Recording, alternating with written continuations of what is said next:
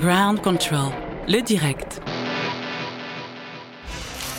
Littérature et bière glacée. Grande Flore Café. On lit, on voyage, on revient. Vous apprendrez à savourer les mots et le langage. Grande Flore Café par Hugues Robert.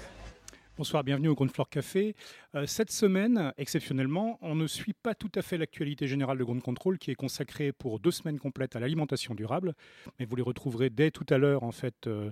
avec Au gré du Grand euh, autour de ce thème. Mais on va être euh, à parler d'actualité littéraire, mais d'actualité littéraire qui porte sur un thème euh, qui est cher à Ground Control de toute façon, puisqu'il s'agit de la littérature de la migration et du refuge. Vous savez que Ground Control accueille en permanence le World Refugee Food Festival, qui est un un, témoignage en fait hein, de, à la fois du, talent bien entendu qui se trouve chez les migrants et les réfugiés et puis euh, d'une, euh, de, ce qu'on pourrait appeler la France qui accueille. On en avait parlé dans cette même émission il y a quelques semaines avec Jean-François Corti, euh, un ancien directeur opérationnel de Médecins du Monde, qui se consacre désormais en fait à faire vivre les témoignages d'accueil. Non, la France n'est pas que euh, ce qu'on voit le plus souvent, le rejet en fait des migrants. Euh, tout ça, c'est pas la majorité, contrairement à ce que disent certains sondages, dont la formulation est parfois étonnante, comme vous le savez. Euh, la littérature de la migration et du refuge, c'est effectivement quelque chose qui est euh, toujours surprenant, puisque la littérature parfois s'empare de façon totalement volontariste hein, de thèmes qui sont dans l'air du temps, de thèmes qui préoccupent les lectrices et les lecteurs, et parfois il y a une congruence, une convergence qui se fait, euh, qui est plus le fruit du hasard, d'une sorte peut-être d'intuition, on va pas quand même pas dire de préscience, en tout cas de, quelque chose qui, qui est à l'œuvre dans, dans, la littérature. Et je vais prendre quelques exemples pour commencer d'ouvrages qui, qui, ont déjà quelques années, donc qui ne sont pas euh, certainement des réactions ou des euh, euh, contributions autour de ce qu'on appelle depuis maintenant 3-4 ans la crise migratoire en fait aux portes de la forteresse Europe. je vais commencer par un, livre de Carole Zalberg qui s'appelle Feu pour Feu, qui est paru chez Actes Sud en 2014 et qui raconte à la fois une belle histoire, mais une histoire terrible puisque c'est bien euh, celle d'un père en fait euh, qui euh, fuit sa fille sur les épaules, c'est le cas de le dire, sa petite fille, qui fuit son village africain en flammes, donc au, au cœur d'une guerre civile, qui peut être en Afrique de l'Ouest, qui peut être dans la région des Grands Lacs. on n'a que l'embarras du choix et ça n'est pas précisé. et puis ce récit d'une fuite et d'une fuite éperdue hein, face à l'incendie et au couteau ou à la machette, euh, se projette des années après, quand cette petite fille en fait a grandi, elle, en France, et euh, Carole Zalberg s'inspirait d'un véritable fait divers, euh, une histoire effectivement où on retrouve le feu, euh, une histoire, une sombre histoire de boîte aux lettres en fait qui dégénère en, quelque chose de tragique. C'est un petit ouvrage, Feu pour Feu, c'est quelques 80, 70-80 pages. C'est écrit avec un rythme qui est presque théâtral, presque musical, bien que ce soit pourtant de la prose tout à fait classique. c'est assez passionnant en fait sur cette façon de, rendre compte d'une expérience et de ses ramifications parfois 10 ou 15 ans plus tard. Dans un genre tout à fait différent, en 2012, euh, Mathias Sénard, qui n'avait pas encore euh, reçu le prix Goncourt à cette époque-là, avait écrit Rue des voleurs, hein, chez Actes Sud toujours, euh, Rue des voleurs qui, entre autres choses, mettait en scène l'élan, la, quête, la préparation du voyage et le voyage lui-même d'un jeune Marocain en fait qui en but à un certain nombre de persécutions bon, qu'il avait un peu attiré sur lui euh, euh, tout seul, hein, il faut bien l'avouer, mais une fois qu'il est dans, euh, cet environnement de persécution, il n'a guère d'autre choix que de tenter de franchir donc, le, détroit de Gibraltar. Euh, on passe sur certaines filières en fait, donc, que Mathias Sénard avait explorées à l'époque pour ensuite euh, aboutir en Espagne et euh, se fondre dans la foule à un moment donné à Barcelone. Euh, Rue des voleurs, un roman euh, passionnant, euh, dur, mais à la fois toujours, comme chez Mathias Sénard, d'un humanisme presque désespéré et qui ne sacrifie jamais le rôle que la culture en fait peut jouer, même dans les circonstances les plus difficiles. Euh, bien des années avant, et c'est là qu'il peut y avoir parfois cette, euh, ce, que, j'évoquais à l'instant, ce, ce, cette intuition, cette préscience, euh, quelqu'un qu'on connaît plus en général par ses contributions au genre policier, qui est Serge Cadrupani, qui était avec nous également il y a quelques semaines pour parler de polar italien, euh, quand euh, Grand Contrôle se préoccupait de ces Italiens qui ont fait la France. Euh, Serge Cadrupani, en 2000, euh, chez Métayer, avait publié un très beau roman qui s'appelle Les Alpes de la Lune. Je ne vais pas le raconter parce que c'est un roman qui est complexe, hein, qui mêle plusieurs intrigues, qui se mettent sur de subtiles lignes de télescopage. L'un de ces fils raconte le périple d'un Sénégalais qui cherche effectivement, là, non pas à fuir une persécution politique, hein, soyons honnêtes, mais qui cherche à améliorer son sort, qui est dramatique pour lui et sa famille en fait au Sénégal, et donc qui rejoint euh, l'Italie, en fait, euh, par euh, un voyage en cargo qui prend des allures d'Odyssée, au sens presque propre. c'est superbement écrit, c'est poignant et très intelligent, comme toujours avec Serge Cadrupani. C'est un, très très beau livre. Et dans un genre un peu différent, il faut mentionner le numéro d'écrou en fait d'Arnaud Bertina, qui racontait alors dans cette collection très étonnante au, bec en l'air euh, qui est une collection qui demande régulièrement à un écrivain euh, d'entrer en résonance avec le travail d'un artiste, euh, artiste peintre ou photographe, plus souvent un photographe. Et pour le, numéro d'écrou, en fait, Arnaud Bertina donc, avait travaillé à partir d'un ensemble de clichés euh, et de photographies d'enquête au Mali euh, et avait tracé un pont par-dessus la Méditerranée entre justement des migrants maliens euh, avant leur départ pour la terre promise et une fois qu'ils sont arrivés effectivement en France, donc à, Montreuil notamment, qui mérite parfois le, surnom de deuxième Bamako comme on le sait, et qui suit un personnage. Et là encore, Arnaud Bertinas s'était inspiré d'une histoire vraie, mais il en avait sondé les dessous, les non-dits euh, fait des suppositions, euh, fait œuvre d'imagination. Donc pour euh, nous raconter ce, périple, et avec une des choses qui est les plus marquantes peut-être, parce qu'évidemment on le sait, mais c'est une chose de le savoir, c'est une autre chose de le vivre ou de le vivre à travers un récit fort et, et qui nous, qui, nous agrippe, euh, c'est en fait les déambulations, principalement à pied, en fait, de ce euh, jeune migrant malien, parce que prendre les transports en commun, c'est évidemment toujours prendre le risque du contrôle, euh, d'être attrapé et d'être reconduit à la frontière, fût-ce par avion. alors dans des genres complètement différents, après ces, quatre ouvrages donc, que je tenais à, mentionner, hein, qui sont évidemment en vente à la boutique Grande Contrôle et chez Caribde à deux pas d'ici, j'en voulais en mentionner quatre autres hein, qui sont assez différents, qui s'attachent plus euh, au... Euh, et qui mettent parfois un humour, voire un humour noir, voire un humour désespéré, voire ce que Antoine Volodine appellerait un humour du désastre, dans le fait de l'émigration, de, quitter son pays en fait pour un autre pays. Donc celui qui est le plus emblématique, c'est sans doute, on en a déjà parlé ici d'ailleurs, de Vladimir Lorchenkov, Mille une façons de quitter la Moldavie. Euh, qui est, après être paru en russe en 2008, euh, est paru chez Mirobol, donc en français en 2014. Vladimir Rodchenkov, qui est un Moldave russophone, euh, donc qui n'est pas du côté de la majorité roumanophone en fait du pays, qui s'est exilé, qui vit aujourd'hui à Montréal, où il exerce la noble profession de docker et où il écrit à côté de ça des livres absolument passionnants. Euh, en russe, euh, mais de plus en plus en s'approchant en français, parce que c'est un, francophile euh, absolument enthousiaste. Et donc Vladimir Orchenkov avait imaginé, avec une verve absolument époustouflante, un village de Moldavie dont l'ensemble de la population ne rêve que d'une chose, c'est d'émigrer, de quitter cette terre maudite et abandonnée de Dieu qu'est la Moldavie, qui est échouée aux portes de l'Europe, c'est le cas de le dire, hein, qui voit ses, ex-voisins prospérer en un sens à l'intérieur de, la forteresse Europe, qui n'appartient plus non plus au monde russophone, euh, parce que justement euh, la Moldavie est une majorité qui, ne parle pas russe. Donc dans ce, dans ce village, en fait, alors il n'y a peut-être pas mille une façons qui sont exposées, mais il y en a quand même en tout cas plusieurs dizaines, des façons les plus réalistes aux façons les plus folles, les plus alambiquées, pour rejoindre la terre promise qui là en l'espèce est l'Italie. Euh, on sait qu'on l'a déjà évoqué quand on parlait de littérature roumaine, justement, il y a quelques semaines, que la littérature italienne, la littérature roumaine et la littérature française ont tressé des, ponts à travers les âges et que ce n'est pas par hasard, ce sont des langues qui sont à la fois proches et très complices. Euh, et donc Vladimir Archenkov joue en fait de cette fascination pour l'Italie euh, et nous offre un, alors, un morceau d'humour noir, mais qui est d'une drôlerie absolument invraisemblable. Dans un genre, cette fois, beaucoup plus sérieux, euh, mais avec une verve également étonnante. Andrei Ivanov, dans Le voyage de Hanuman, qui est paru au Tripode en 2016,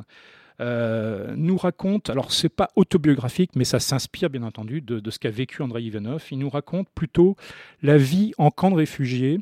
euh, au Danemark, et non pas, donc on n'est ni à Dunkerque ni dans ses équivalents français, mais au Danemark. Et la vie en camp de réfugiés, ben, il faut effectivement lire Le voyage de Hanuman pour se rendre compte que ce n'est absolument pas une seconde l'espèce de paradis pour fainéants que l'on nous décrit à longueur d'articles dans une certaine presse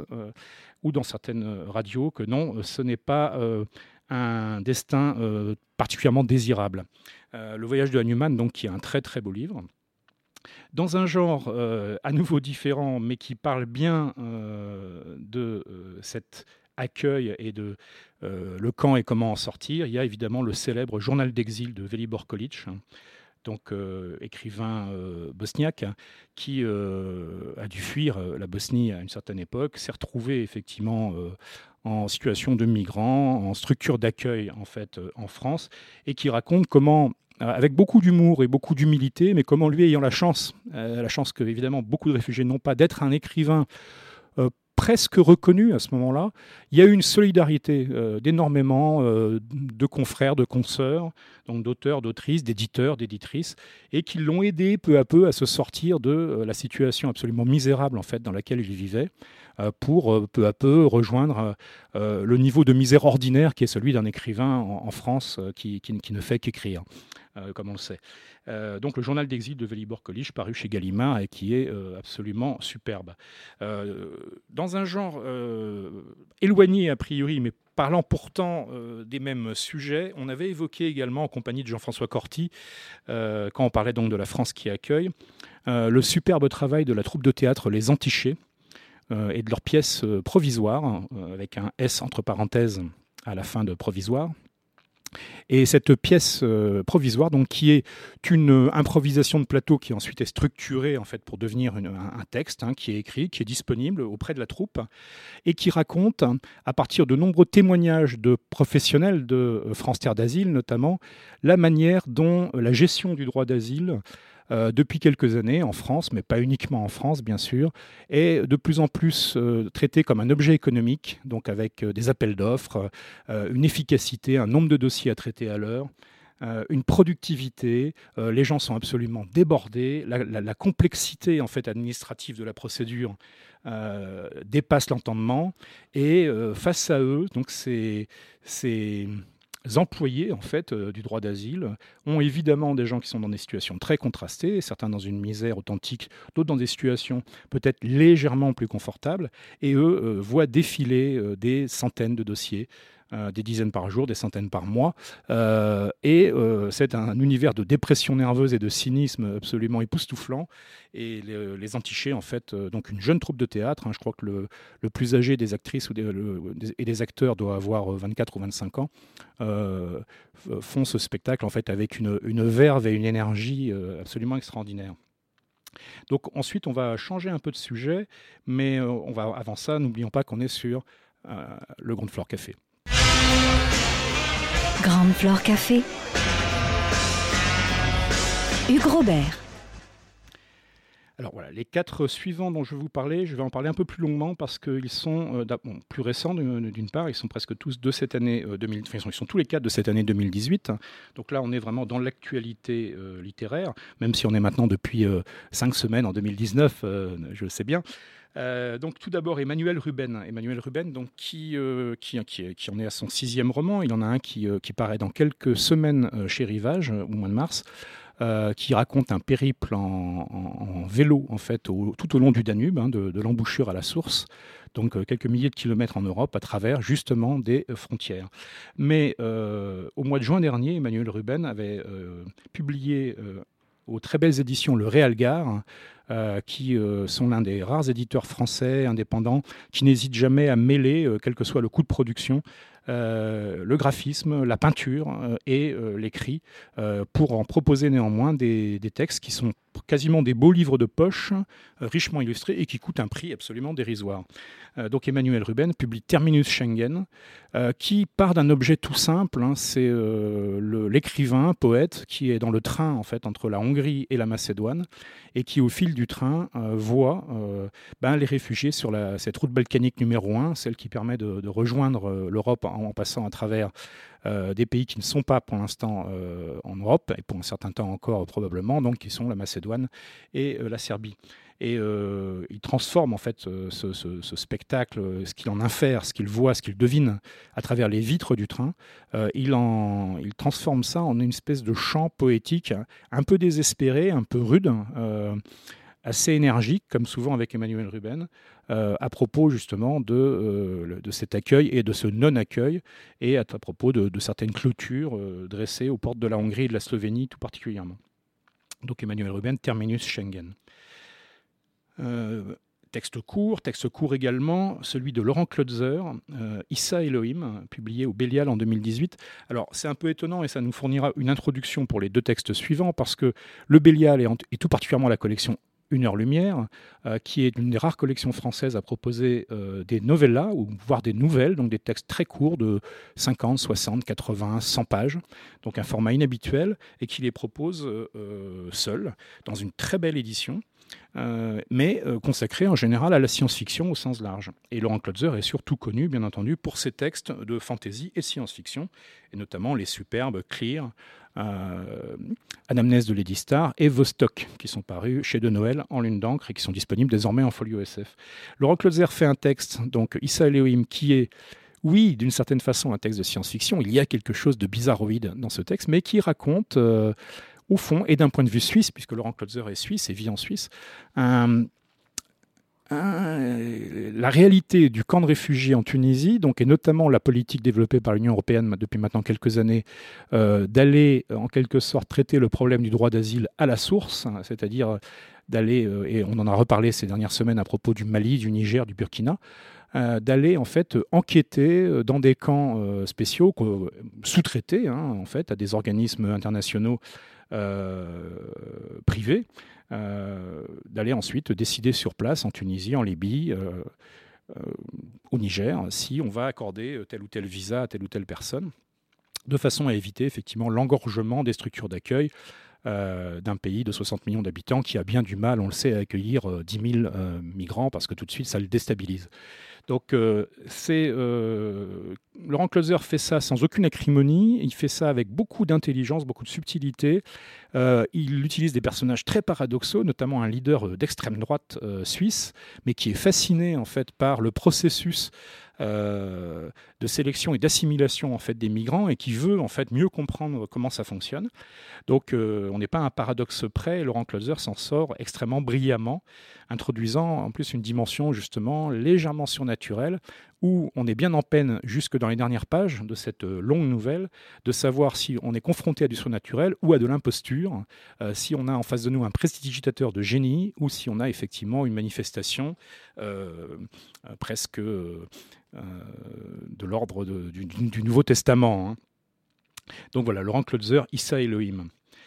Euh, le troisième texte et l'avant-dernier donc que je vais évoquer avec vous ce soir euh, vient tout juste de paraître hier en fait chez Rivage. Donc c'est l'autre côté de Léo Henry. Alors Léo Henry à qui on devait l'année dernière déjà un magnifique Hildegarde hein, chez euh, La Volte. Et bon, Hildegarde était assez loin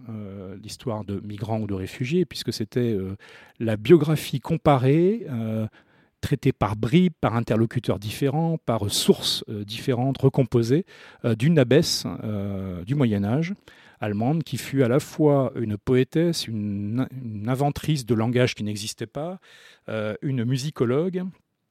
et une herboriste. Donc un, personnage complètement hors norme, surtout au Moyen Âge où on n'imagine pas, en fait, avant de l'avoir découvert, que de, tels personnages aient pu exister. Mais là, Léo Rangy, avec l'autre côté, nous propose tout autre chose. Il nous propose ce détour, ce pas de côté par la fiction, euh, presque par la science-fiction, même si c'est un univers qui, nous propose contemporain avec de petites choses un peu bizarres. Euh, il nous parle d'une ville-État qui s'appelle Koktepa, euh, qui est une théocratie, hein, qui est dirigée par une caste de moines. Cette ville a un système de castes, donc il y a les marchands, les, euh, agriculteurs, les paysans, euh, les euh, combattants, et puis donc les moines qui, dirigent tout ça. Cette ville a une particularité, c'est qu'il y règne en fait de façon endémique une maladie qui se déclenche ou non, mais en tout cas qui est là et qui est une maladie qui est mortelle. sauf qu'un traitement existe, bien entendu, mais c'est un traitement très coûteux qui doit être importé, importé depuis l'outre-mer, l'outre-mer qui a un, fort air occidental, et que ce traitement fort coûteux, c'est bien entendu les moines qui s'en réservent l'exclusivité. Ce qui fait que euh, les gens de Coctepa, les gens, les autres, ceux qui ne sont pas des moines, quand euh, l'un d'entre eux, euh, un adulte, un enfant, déclare les tout premiers symptômes de la maladie, le choix est simple, c'est soit mourir sur place, soit émigrer. Donc franchir les zones désertiques de steppe qui entourent la ville et ensuite aller se confronter aux barrières mises en place par les différents États qui ne veulent pas prendre le risque de voir ces malades arriver chez eux. Le héros, euh, le personnage principal de l'autre côté, est en fait euh, le principal organisateur de ces filières. Donc depuis Coctepa, c'est lui qui euh, gère en fait les candidats à l'émigration, à la fuite, hein, à la clandestinité. Donc qui leur prend bah, le coût hein, que représente ce voyage, qui est non négligeable parce qu'il y a évidemment un nombre d'intermédiaires assez sidérant en fait à rémunérer tout au long du parcours. Et donc lui prend euh, l'argent, donc euh, les bijoux de famille, tout ce qui est euh, vendu et cédé pour pouvoir partir, et ensuite on assure la répartition. Jusqu'à, et là ce sera le seul spoiler que je ferai, mais ça arrive assez vite, ça arrive au bout de sept pages hein, dans, le, dans le livre, donc c'est un petit spoiler, jusqu'au moment où bien entendu c'est sa fille à lui qui déclare la maladie, et donc il va devoir emprunter sa propre filière. Et là, de l'autre côté, ça ne se passe pas tout à fait comme ce qu'il croyait, ce qu'il savait, ou en tout cas ce qu'il vendait euh, aux candidats au départ. Et voilà, je ne vous en dis pas plus. Euh, Léo Henry fait un travail superbe, comme à son habitude, c'est magnifiquement écrit. Euh, en, jouant de ce pas de côté, de ce décalage et de ce détour par la maladie endémique, sans jamais prononcer les mots, euh, il joue bien entendu de, la puissance euh, métaphorique que peut avoir euh, la maladie par rapport à d'autres maladies que l'on ne reconnaît pas comme telles, mais qui seraient par exemple, si je vous disais, ces derniers temps à Alep, il y a eu comme une épidémie de bombes. on voit très bien ce que la maladie peut signifier en réalité par rapport à la question justement de la migration et du refuge. Donc c'est l'autre côté, Léo Henry, aux, éditions Rivage. Et je vais terminer avec un livre très particulier euh, qui s'appelle SOS Terre et Mer, qui est une anthologie humanitaire de l'imaginaire, donc qui est parue il y a quelques semaines. Et 32 euh, personnes, donc de façon totalement bénévole, des auteurs, des illustrateurs et des éditeurs, se sont réunis pour participer à un geste qui est à la fois modeste mais qui est très concret, hein, de solidarité. Euh, il y a 343 contributeurs sur Ulule qui ont permis que le livre existe. Donc ce livre rassemble un ensemble de nouvelles illustrées autour de la question euh, de la migration et du refuge. Et euh, les euh, partenaires, donc les libraires, pour l'instant peu nombreux, mais ça va se développer bien entendu, qui acceptent de vendre ce livre à leurs clients, à leurs lectrices et lecteurs, bah, le font sans marge et l'ensemble en fait du bénéfice dégagé par l'opération est reversé à SOS Méditerranée, qui, vous le savez,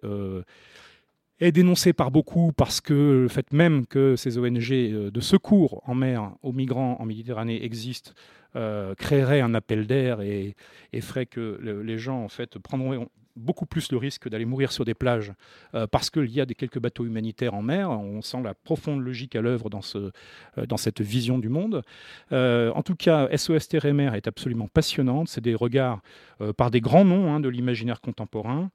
Euh, qui chacun apporte leur regard euh, différent, autre, euh, parfois très très science-fictif, parfois très fantastique, parfois au contraire très prosaïque, très proche de la réalité et n'utilisant l'imagination que pour un petit détour assez subtil. Et euh, en tout cas, ce, livre, je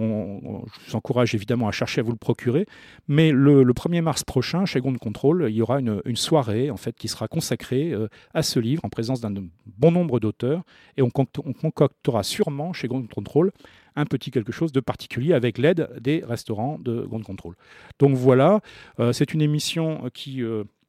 et, euh, donc autour d'un thème un peu particulier qui résonne évidemment avec l'actualité, mais comme vous pouvez le voir, qui ne s'y limite pas, qui euh, prend ses racines vraiment dans l'une des fonctions de la littérature, qui est de nous faire réfléchir d'une façon différente de celle des essais, de celle des témoignages, de celle des récits, par le secours de l'imagination. Voilà, c'était le Grand Floor Café, et bien entendu, on ne peut pas finir autrement qu'avec Tiket Fakoli dans ces genres de circonstances.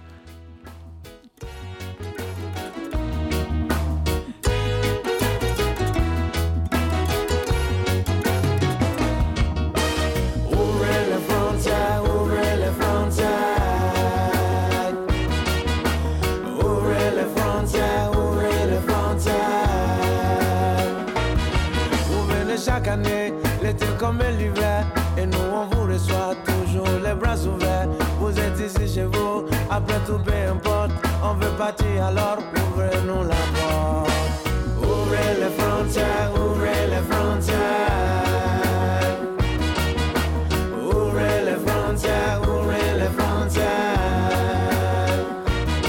Du Cap à Gibraltar, nous sommes des milliers à vouloir comme vous venez sans rendez-vous. Nous voulons voyager et aussi travailler, mais nous on vous a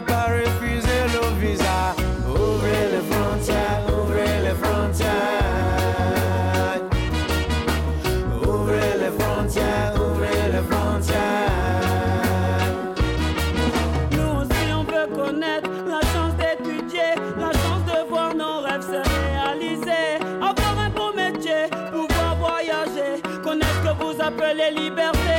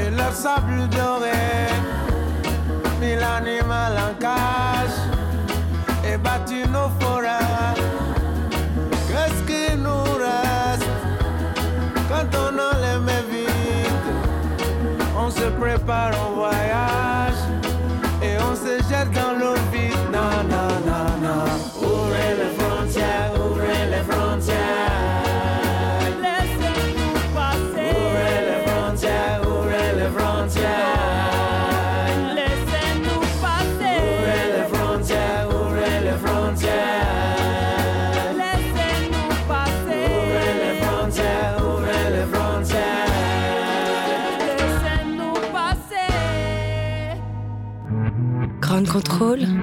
Libre et curieux. Libre et curieux.